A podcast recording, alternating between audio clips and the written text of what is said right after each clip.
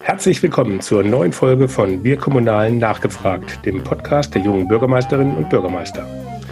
Das Thema dieser ersten Podcast-Staffel ist Kommunen im Corona-Modus. Das Thema heute Corona, Europa und Kommunen. Dieser Podcast ist ein Angebot von und für junge Bürgermeister und alle kommunal Interessierten. Es geht um den Austausch untereinander, um Informationen zu Hintergründen über gute Ideen und politische Einschätzungen. Das Netzwerk Junge Bürgermeister ist ein eigenständiges Netzwerk unter dem Dach des Innovators Club, des, der kommunalen Ideenschmiede des Deutschen Städte- und Gemeindebunds. Unter jungen Bürgermeistern verstehen wir alle, die bei ihrer letzten Wahl jünger als 40 Jahre alt waren.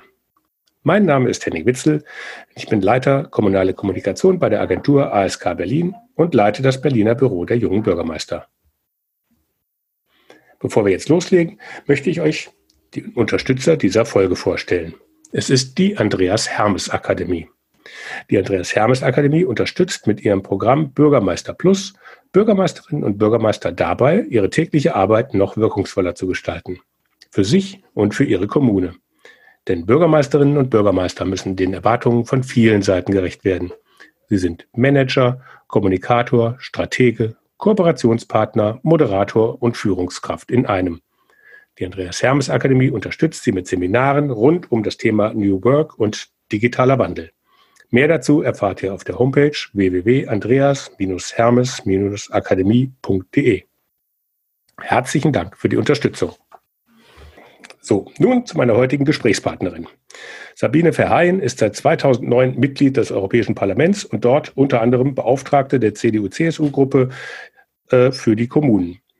Mit Beginn der aktuellen Legislaturperiode ist sie Vorsitzende des Ausschusses für Kultur und Bildung und von zwei, äh, 1994 bis 2009 gehörte sie dem Rat ihrer Heimatstadt Aachen an und war von 1999 bis 2009 Bürgermeisterin in Aachen. Herzlich willkommen, Frau Verheyen. Hallo.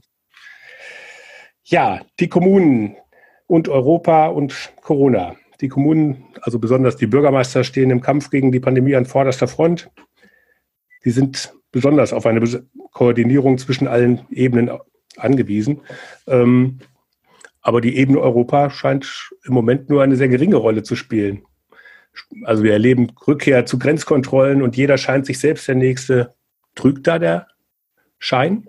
Also er trügt sehr. Man muss dazu sagen, dass äh, äh, leider Gottes in der Kommunikation äh, das, was Europa tut, die, was Europa in Gang gesetzt hat, die Möglichkeiten, die Europa geschaffen hat, um auch die Mitgliedstaaten oder auch die lokale Ebene äh, handlungsfähig zu machen, auch in der Krisensituation.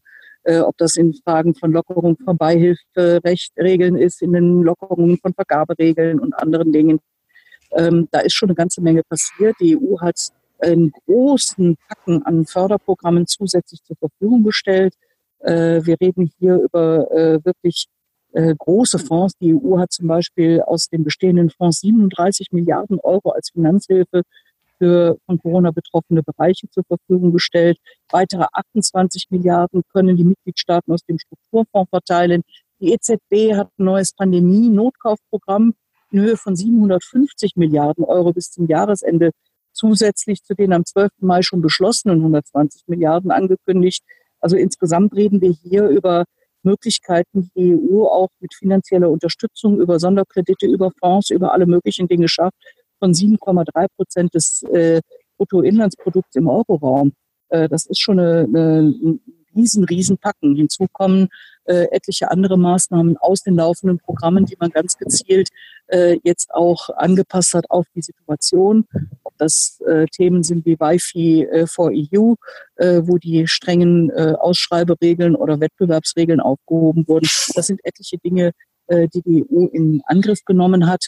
Ähm, da ist sehr, sehr viel Solidarität in Europa auch äh, äh, zugange. Das, was leider Gottes medial immer wieder auftaucht, sind natürlich die Negativschlagzeilen, äh, wenn einzelne Staaten von ihrem nationalen Recht innerhalb der Schengen-Regeln Gebrauch machen und in einer Notfallsituation die Grenzen schließen. Ähm, hier werden wir auch weiter diskutieren müssen, inwiefern solche Maßnahmen noch im Rahmen der Schengen-Regeln wirklich sind. Äh, wir haben ähnliche Situationen ja nach den äh, Terroranschlägen ja auch schon mal gehabt, wo in bestimmten Ländern halt eben auch Grenzkontrollen wieder eingeführt wurden.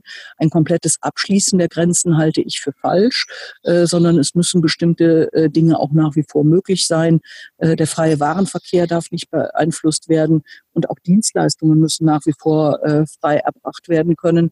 Äh, natürlich alles unter Einhalten von Hygiene- und Distanzvorschriften. Ähm, aber ähm, da wird man sicherlich auch auf der europäischen Ebene noch drüber diskutieren, wenn einzelne Staaten den äh, kompletten äh, Schluss ihrer Grenzen äh, vorantreiben wollen. Aber wie gesagt, der Eindruck ist ja schon so, dass zumindest in der Diskussion hier in Deutschland findet Europa ja auch mal unabhängig jetzt von den Grenzschließungsthematen, was Hilfen und so weiter doch eher, eher unterdurchschnittlich statt. Also man redet ja, das über ist, das die, ist aber ein Pro das ist aber ein Problem der, ähm, der Kommunikation. Wir haben unheimlich viel von europäischer Ebene gemacht. Vieles ist ja erst auch durch eine Öffnung von Regeln auf der europäischen Ebene möglich geworden. Äh, dass ich zum Beispiel ohne äh, große Ausschreibungen schnelle Beschaffung machen kann im öffentlichen Bereich für äh, entsprechende Ausrüstung für das Gesundheitssystem ähm, dass ich eben keine europaweite Ausschreibung machen muss, sondern direkt auch Vergaben tätigen kann äh, dass hier Ausnahmen gemacht wurden. Das sind ja alles Regeln, die Europa gemacht, die Europa äh, im Endeffekt erleichtert hat. Wir haben äh, versucht, direkt auf die Krise auch von europäischer Ebene zu reagieren. Wir haben äh, sofort Beschlüsse gefasst, äh, die notwendig sind, damit die Mitgliedstaaten auch im Rahmen der europäischen ähm, Rechtsetzung handlungsfähig werden. Ähm, wie gesagt, bei den ähm, äh, Beihilferegeln äh, haben wir direkte Zuschüsse, ähm, rückzahlbare Vorschüsse oder Steuervorteile möglich gemacht. Äh, von bis zu 800.000 Euro pro Unternehmen äh, können jetzt mittlerweile direkte Förderungen passieren. Wir haben staatliche Garantien für Bankdarlehen an Unternehmen möglich gemacht. Wir haben vergünstigte öffentliche Darlehen an Unternehmen ermöglicht.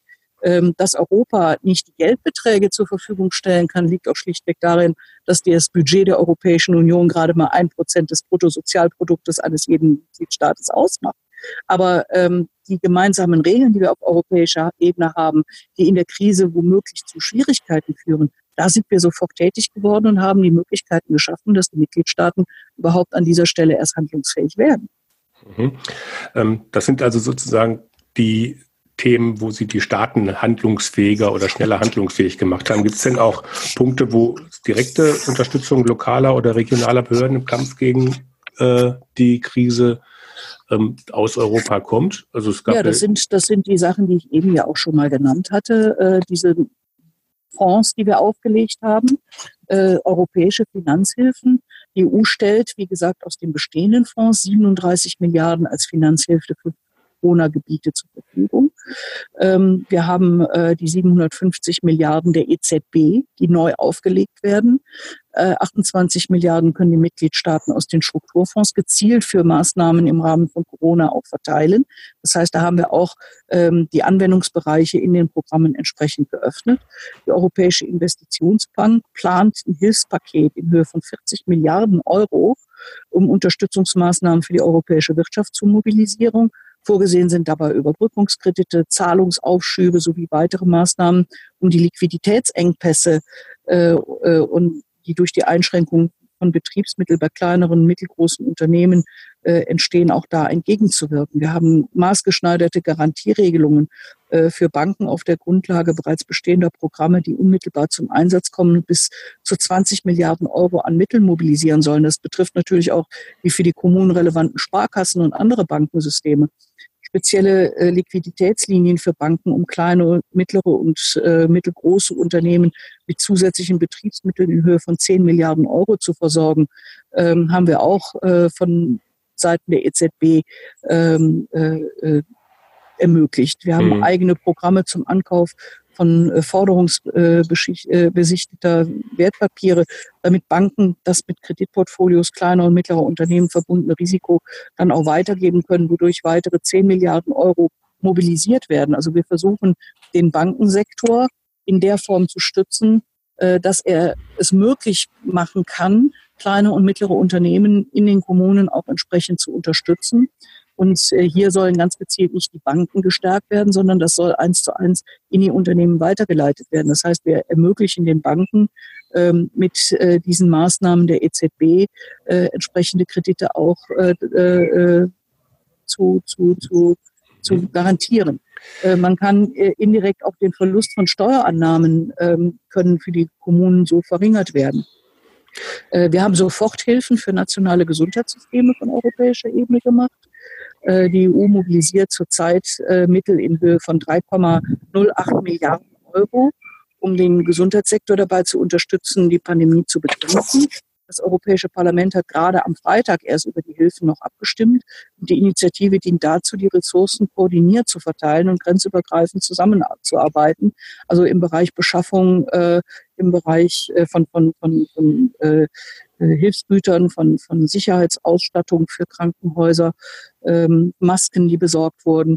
Äh, die EU wird beim Bau mobiler Krankenhäuser helfen und den Transport von Corona-Patienten in Krankenhäuser mit freien Kapazitäten koordinieren und auch finanziell unterstützen.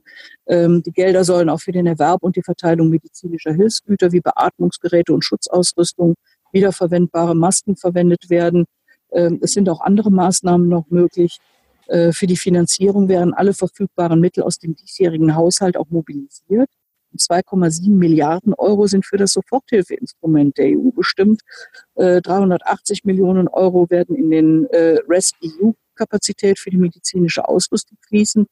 Ähm, außerdem können die Mitgliedstaaten auch noch einen finanziellen Beitrag leisten, so wie Bürger oder Stiftungen ähm, noch zusätzlich äh, Spenden tätigen. Also da ist auch wieder Kooperation mit dem äh, privaten Sektor oder mit der öffentlichen Hand der nationalen Ebene geplant, damit diese Mittel auch noch aufgestockt werden können. Also ähm, Im Endeffekt tut die EU deutlich mehr als China oder Russland. Allerdings ist die Propaganda, und das muss man ganz klar sagen, der EU an dieser Stelle ausgesprochen schlecht, äh, weil die EU über das, was sie tut, einfach viel zu schlecht kommuniziert. Aber das ist ja das scheinbar ein Grundproblem. Also ich selber war vor, vor einem Jahr beim Ausschuss der Regionen irgendwie mal, ich habe mir zweieinhalb Tage mal die Arbeit da angeschaut. Ähm, letzten Herbst waren bei der Woche der Regionen irgendwie mehrere von den jungen Bürgermeistern auch ähm, ähm, eingeladen und in Brüssel und haben sich das angeguckt. Ähm, und was wir da entdeckt haben und gesehen haben, sind lauter engagierte Menschen, ähm, die wirklich für Europa brennen. Und ja, zu Hause in den Kommunen kommt sowas zumindest erlebt nicht an. Also da ist ja sozusagen ein mhm. Grundproblem, das ist ja dann nicht nur bei Corona, ähm, da wird es nur besonders deutlich. Also Sie haben ja die Zahlenkolonnen sozusagen, die beeindruckenden eben, eben nochmal alle genannt. Ähm, und wie gesagt, äh, es gab die außerordentliche Plenartagung am 16.04. Ähm, da ist ja eine Menge passiert, aber ist es nicht einfach vielleicht zu breit gefächert, als dass die Leute sozusagen einzeln wahrnehmen? Müsste man nicht einfach oder könnte man nicht einfach einen Fokus auf bestimmte äh, Themen lenken? Also einfach, das ich will auf, Folg ist, ja. auf, Folgendes raus. Ähm, wir hatten eben den, den äh, Punkt lokale Steuereinkommen brechen weg. Äh, und ja, klar werden die Unternehmen dann auch unterstützt, dass sie sozusagen wieder Gewerbsteuerzahler werden können. Ähm, ähm, würde es nicht vielleicht eine gute Idee sein, wenn sich die EU vielleicht mal auf die äh, Kommunen sozusagen konzentrieren würde, anstatt sozusagen das Ganze so breit gefächert zu machen und zu sagen, ähm, die Ausfälle, die ja europaweit ähm, bei den Kommunen sind, ähm, da kümmert sich jetzt Europa drum, dann haben wir sozusagen dann halt da ganz starke Verbündete äh, in den in den Städten und Gemeinden europaweit, äh, indem sie da helfen, ich habe letzte Woche mit einer Bürgermeisterin gesprochen, die wusste, die konnte mir nicht sicher sagen, dass sie alle städtischen Angestellten bis Jahresende bezahlen kann. Jetzt kommen wir zu einem ganz, ganz wichtigen Punkt. Wenn es um die EU geht, sind gerade die Kommunen immer wieder dabei, das Subsidiaritätsprinzip einzufordern. Das heißt, das, was vor Ort geleistet werden kann, soll vor Ort geleistet werden, erst dann zur nächsten Ebene hoch. Und wir haben auch im Rahmen unserer föderalen Strukturen ganz klare Zuständigkeiten. Äh, wir dürfen noch nicht mal direkt Bundesmittel an die Kommunen fließen lassen, das muss immer über die Länder gehen. Und genauso ist das natürlich dann auch mit der darüber äh, übergeordneten Ebene der EU. Wir haben die Möglichkeiten im Rahmen unserer Finanzinstrumente etwas zu tun, aber eine direkte Förderung von Steuerausfällen innerhalb der Kommunen kann die EU an dieser Stelle nicht leisten.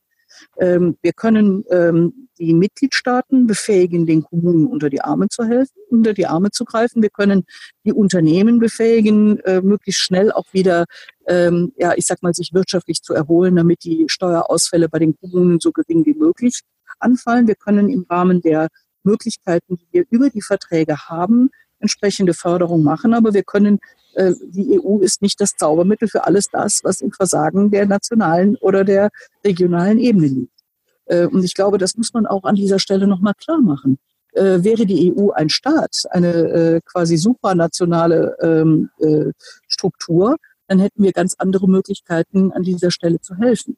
Die EU ist aber ein Zusammenschluss von souveränen Mitgliedstaaten, die sich im Rahmen der Verträge darauf geeinigt haben, in bestimmten Bereichen zusammenzuarbeiten. Und immer dann, wenn es kritisch wird, wenn die Krise kommt, äh, dann schreit alles nach der EU. Überall da, wo Dinge äh, auf der nationalen Ebene schieflaufen, soll die EU es richten. Die EU bekommt aber nicht die Kompetenz, dies auch zu tun.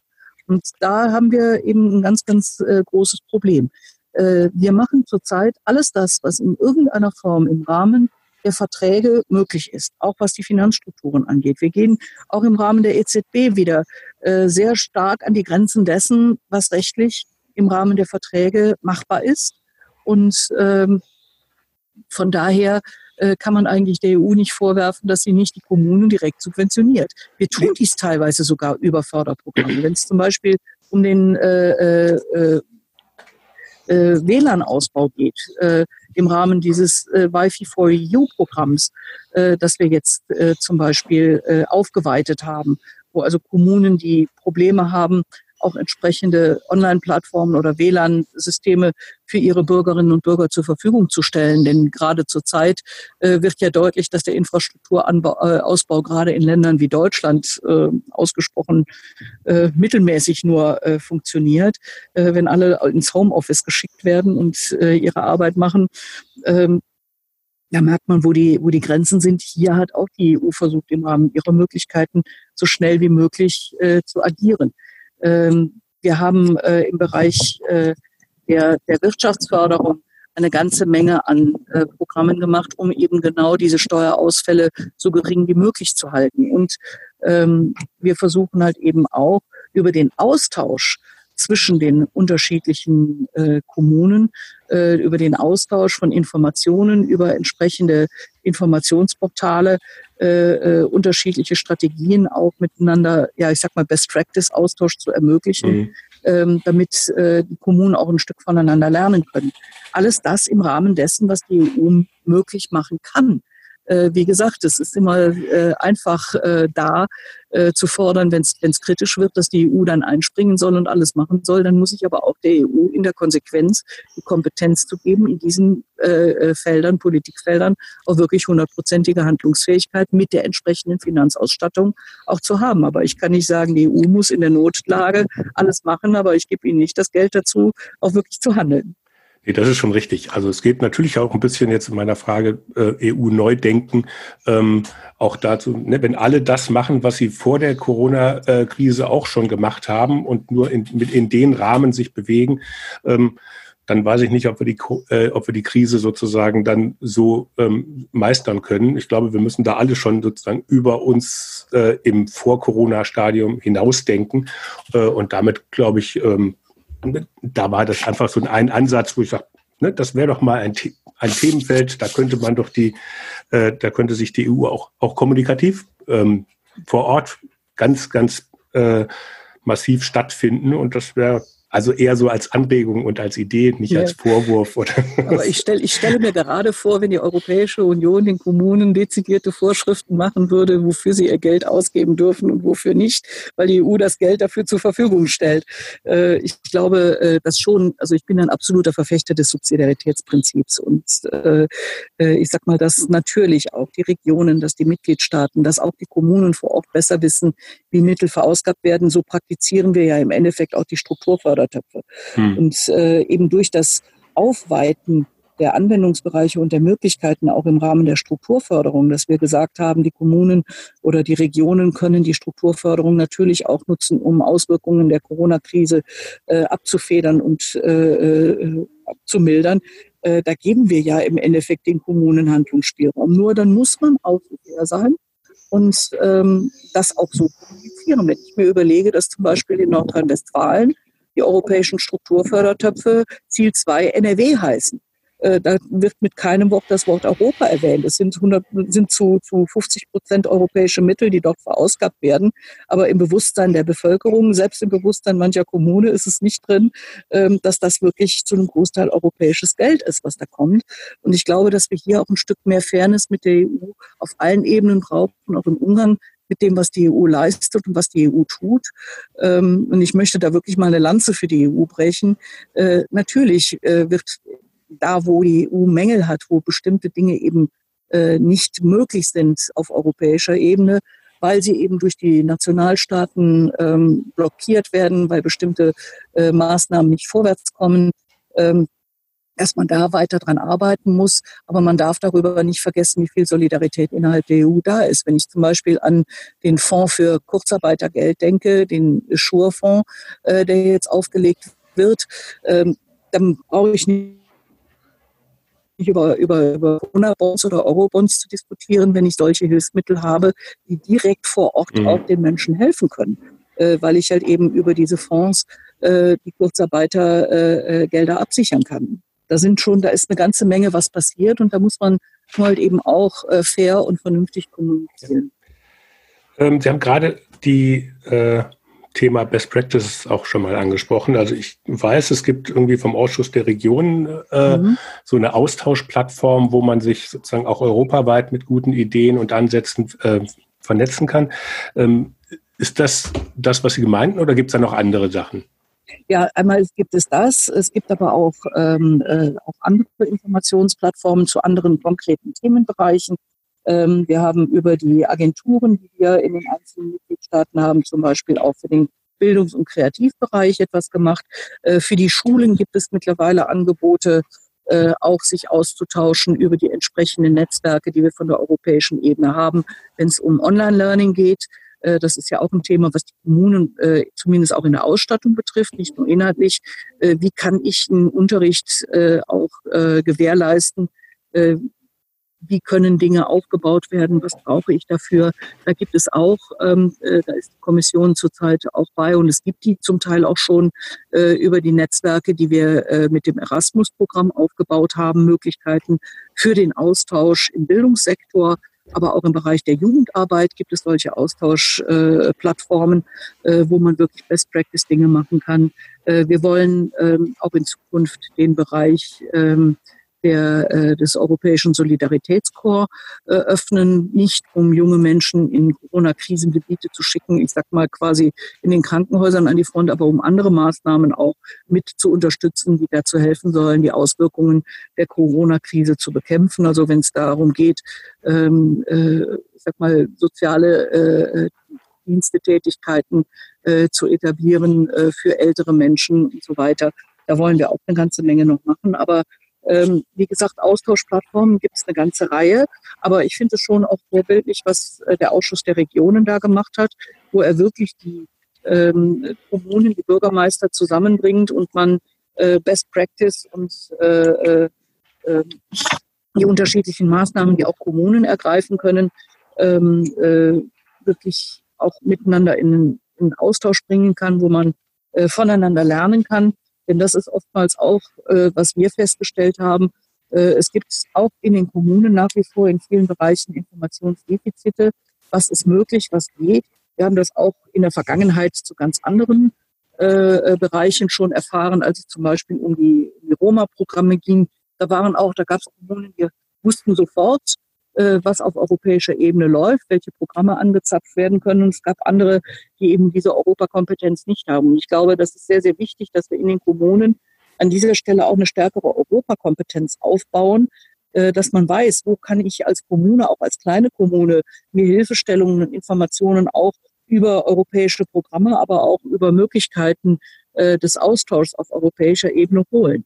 Und wenn ich mir den Aktionsplan des Ausschusses der Regionen angucke, ähm, dann haben die, äh, finde ich, eine, eine, sehr, sehr äh, wichtige Dinge gemacht. Es äh, gibt äh, zum einen ähm, werden äh, wird in dem Fünf-Punkte-Plan, äh, äh also die, der Ausschuss der Regionen hat einen Aktionsplan äh, ausgearbeitet zur Unterstützung der lokalen und der regionalen Gebietskörperschaften, ähm, um die Bekämpfung der Covid-19-Pandemie ähm, äh, zu erleichtern. In dem Fünf-Punkte-Plan ist, wie gesagt, die Austauschplattform für die Mitglieder vorgesehen. Ähm, Ziel ist da halt eben gemeinsamen Bedarf zu ermitteln, Lösungen auszutauschen, äh, auch gegenseitige Unterstützung äh, sich zu geben. Äh, es soll ein Feedback-Mechanismus dann noch geschaffen werden, der es ermöglicht, die praktische Umsetzung der EU-Maßnahmen aus lokaler und regionaler Sicht auch zu überprüfen. Und der ADR wird die lokalen Gemeinschaften regelmäßig auch mit praktischen Informationen über EU-Maßnahmen versorgen und einen besonderen Schwerpunkt auch auf die Finanzierungsmöglichkeiten legen. Ähm, um die Austauschplattform zu eröffnen, werden die ADR-Mitglieder, die Präsidenten der Regionen, Bürgermeister und andere lokale und regionale Partner eingeladen, an folgende Adresse zu schreiben. Das ist covid-19 at core.europa.eu also covid-19 at cor.europa.eu. Geteilt werden sollen die persönlichen Erfahrungen, Ideen, Vorschläge, Videobotschaften, Bedürfnisse, Wünsche, die auf EU-Ebene dann behandelt werden sollen und äh, das Feedback zu Reaktionen der EU. Mhm. Äh, es sind auch, äh, ich sag mal, teilweise individuelle Geschichten, äh, die da veröffentlicht werden. Äh, einzelne Geschichten von Bürgermeistern, ähm, die äh, Dinge äh, berichten, wie zum Beispiel, ähm, wie sie in bestimmten Bereichen mit dem Gesundheitssystem umgegangen sind und so weiter. Es gibt auch noch eine Website der EVP-Fraktion im Ausschuss der Regionen. Ähm, da hat, äh, äh, da werden äh, Mitglieder auch aufgefordert, Fragen zu stellen. Äh, es werden Ideen und Antworten gesammelt äh, und auch äh, eben Fragen gestellt, was soll die EU tun, wie kann die EU auch weiterhelfen. Ähm, da gibt es zum Beispiel einige Beispiele. Ähm, es hat zum Beispiel äh, ähm, der ehemalige Premierminister von Rumänien, der Emil Botsch, der jetzt Bürgermeister in Klausenburg ist, der hat sein Single Klutsch Projekt äh, vorgestellt. Er hat Finanzmittel und Ressourcen für Krankenhäuser mobilisiert, äh, zivilgesellschaftliche Initiativen, wie äh, zum Beispiel die Zentralisierung äh, von äh, Informationen, also das Zusammenführen von mhm. Informationen ermöglicht. Er beschreibt dann auch ziemlich deutlich, äh, wie er das gemacht hat äh, und wie das läuft. Oder Andrea Tuchanova, die ist die Bürgermeisterin von Pejov in der Slowakei, die sagt, dass ihre Gemeinden äh, quasi die schwächsten Mitglieder der Gesellschaft mit Schutzkleidung versorgt und Lebensmittel und Medikamente auch an ältere Menschen liefert. Mit einem Elektrofahrzeug erwähnt sie dann auch noch nebenher. Ähm, das sind alles so, so, so einzelne Stories, wo man sich Ideen holen kann, was man als Kommune äh, äh da so auch alles machen kann. Äh, das hilft sicherlich nicht, äh, um alle Probleme zu lösen, aber man kann sich hier auch Tipps und Anregungen auch machen. Die EU plant auch weiterhin äh, noch andere Maßnahmen. Zum Beispiel hat Maria Gabriel jetzt nochmal den Hackathon ähm, initiiert. Die gab es auf nationaler Ebene schon, wo halt eben ähm, äh, äh, Apps und äh, äh, Programme entwickelt werden sollen, die mhm. dabei helfen sollen, das Virus zu bekämpfen. Da gab es nationale Wettbewerbe und nationale Hackathons und die werden jetzt zusammengeführt äh, geführt auf europäischer Ebene, sodass man da auch nochmal einen stärkeren Austausch hat. Hm. Das ist 24. bis 26. April genau, die, stattfinden. Also im Laufe dieser Woche. Genau. Okay, ähm, vielleicht nochmal zur Grundfrage Europa. Ist ja Europa der offenen Grenzen, Europa der Solidarität. Ähm, jetzt erleben wir gerade in der Krise ähm, geschlossene Grenzen. Ich habe mhm. letzte Woche telefoniert ähm, mit der Bürgermeisterin von Aalbeck auf Usedom. Ähm, das liegt ja direkt sozusagen neben Swinemünde auf polnischer Seite, eine Insel, ein Strand. Ähm, ähm, ja, da ist jetzt alles zu. Und ähm, man kann eben man muss seinen Strandspaziergang muss man sozusagen halt halt rumdrehen. Ähm, Im Saarland werden teilweise sogar Übergriffe auf Franzosen gemeldet, äh, weil die Leute Angst haben, dass die das Virus irgendwie noch mehr verbreiten. Ähm, ähm, ähm die Regierung in Prag, der Regierungschef hat irgendwie heute ein Radiointerview gegeben, äh, wo er die Idee kundtut, dass äh, alle Tschechen ein Jahr lang nicht mehr ausreisen dürfen. Äh, um irgendwie sich vor dem Virus zu schützen. Das Virus ist ja nun eigentlich das Sinn einer oder ähm, Bedeutung einer Pandemie ist, das macht vor Grenzen nicht halt. Kann man sich mit Grenzen schließen, äh, schützen und ähm, macht das nicht die Idee Europas kaputt? Ja, man muss, man muss ganz klar sagen, die Grenzschließungen, die jetzt da waren, wir haben ja auch Ausreiseverbote teilweise gehabt. Es wird ja nur auf das Nötigste beschränkt. Die Belgier zum Beispiel, ich lebe in Aachen, direkt an der belgischen-niederländischen Grenze zu den Niederlanden. Die Grenze ist offen, da kann ich hin und her fahren, wie ich möchte. Äh, die Belgier sehen das etwas strikter. Da darf ich nur die Grenze überqueren, wenn ich äh, Berufspendler bin, also Grenzpendler, äh, oder wenn ich einen gezielten äh, Auftrag habe, Dinge zu liefern und so weiter. Aber für private Reisen äh, ist zum Beispiel das Grenzenüberschreiten ähm, nicht gewünscht. Äh, das kann eine Maßnahme sein, um die Infektionsrate einzudämmen über einen bestimmten Zeitraum. Aber der muss streng limitiert sein. Und das ist ja auch im Schengen-Vertrag so festgelegt, dass ich Grenzschließungen in Notfallsituationen äh, über, über einen beschränkten Zeitraum machen kann. Aber Ziel muss sein, sobald es geht, auch wieder zur Normalität und zu einem offenen Schengen-Raum auch wieder zurückzukehren. Und das muss man auch den Staaten in Osteuropa ziemlich deutlich klar machen. Das, was Polen, was Ungarn und was äh, ja jetzt anscheinend die Tschechen auch machen, äh, ist sehr grenzwertig. Ähm, ich muss, äh, äh, ich kann das als, als kurzfristiges Mittel, kann ich Reiseeinschränkungen machen, um die Anzahl der Infektionen äh, einzudämmen. Aber auf Dauer wird es kein approbates Mittel sein, äh, äh, sich abzuschließen, weil ähm, ich sag mal, das, das Virus wird auch, äh, ich sag mal, in Tschechien sich weiter ausbreiten, äh, wie was halt eben bei einer Pandemie auch normal und üblich ist. Äh, es hilft keinem Land, sich komplett abzuschotten. Vor allem geht es auch schon wegen des Warenverkehrs nicht. Und auch der Lkw-Fahrer aus Tschechien, äh, der mit seinem Lkw ins Ausland äh, fährt und ich sag mal am Hafen von, von Rotterdam oder in Antwerpen Waren abholt, könnte das Virus wieder mit zurückschleppen. Und insofern sind diese Maßnahmen nur beschränkt wirklich hilfreich und man muss wirklich hinterfragen, wie weit sind diese Maßnahmen aus pandemischer Sicht äh, für einen kurzen Zeitraum sinnvoll, um die äh, Infektionsrate abzuschwächen, einzudämmen. Ähm, äh, und ab wann ist es ein, einfach ein politisches sich abschotten wollen? Und da müssen wir als Europäische Union, da muss die Kommission auch als Hüterin der Verträge, auch als Hüterin über die Anwendung der Ausnahmen im Schengen-Abkommen sehr äh, äh dezidiert darauf achten, dass das nicht länger passiert als wirklich unbedingt notwendig. Äh, ich hatte eben schon mal das Beispiel im Vorgespräch gebracht, äh, als damals die Terrorangriffe auch in Frankreich waren, wo es ja auch zu Grenzkontrollen und Grenzschließungen gekommen ist. Sowas darf in Notsituationen immer nur in beschränktem Maße sein. Und man muss irgendwann auch wieder zur Normalität zurückkommen. Und irgendwann heißt nicht irgendwann in einem Jahr oder in zwei Jahren, sondern das muss nach Möglichkeit auch früher geschehen. Und äh, jetzt schon anzukündigen, wo man den Verlauf der Pandemie noch gar nicht wirklich einschätzen kann, dass man das äh, mindestens bis nächstes Jahr machen will, halte ich für fahrlässig und absolut nicht EU-vertragskonform. Mhm. Ja, Zeit ist weit fortgeschritten. Ähm, vielleicht als Abschluss ähm, eine Frage, ein Rückblick aus dem Jahr 2025 auf die Zeit heute. Ähm, welche Veränderungen werden sich denn als Glücksfall für Europa und auch für Kommunen erwiesen haben, die jetzt durch die ähm, Corona-Pandemie ähm, ausgelöst worden sind? Ähm, welche werden Europa und die Kommunen noch lange negativ begleiten? Was, was ist da Ihre Prognose? Also ich glaube, dass zum einen der Ausbau digitaler Infrastrukturen und digitaler Arbeitsweisen äh, einen deutlichen Schub bekommen wird. Also man hat verstanden, auch im Homeoffice kann man gut arbeiten. Das Europaparlament ist da ja vorbildlich. Das Europaparlament ist mittlerweile vorbildlich. Wir tagen remote. Ähm, ich sag mal, ich freue mich zwar auch darauf, meine Kollegen irgendwann wieder direkt eins zu eins äh, zu sehen, aber ähm, es, äh, es zeigt sehr deutlich, es gibt auch andere Möglichkeiten, miteinander in Kontakt zu treten, vernünftig zu arbeiten.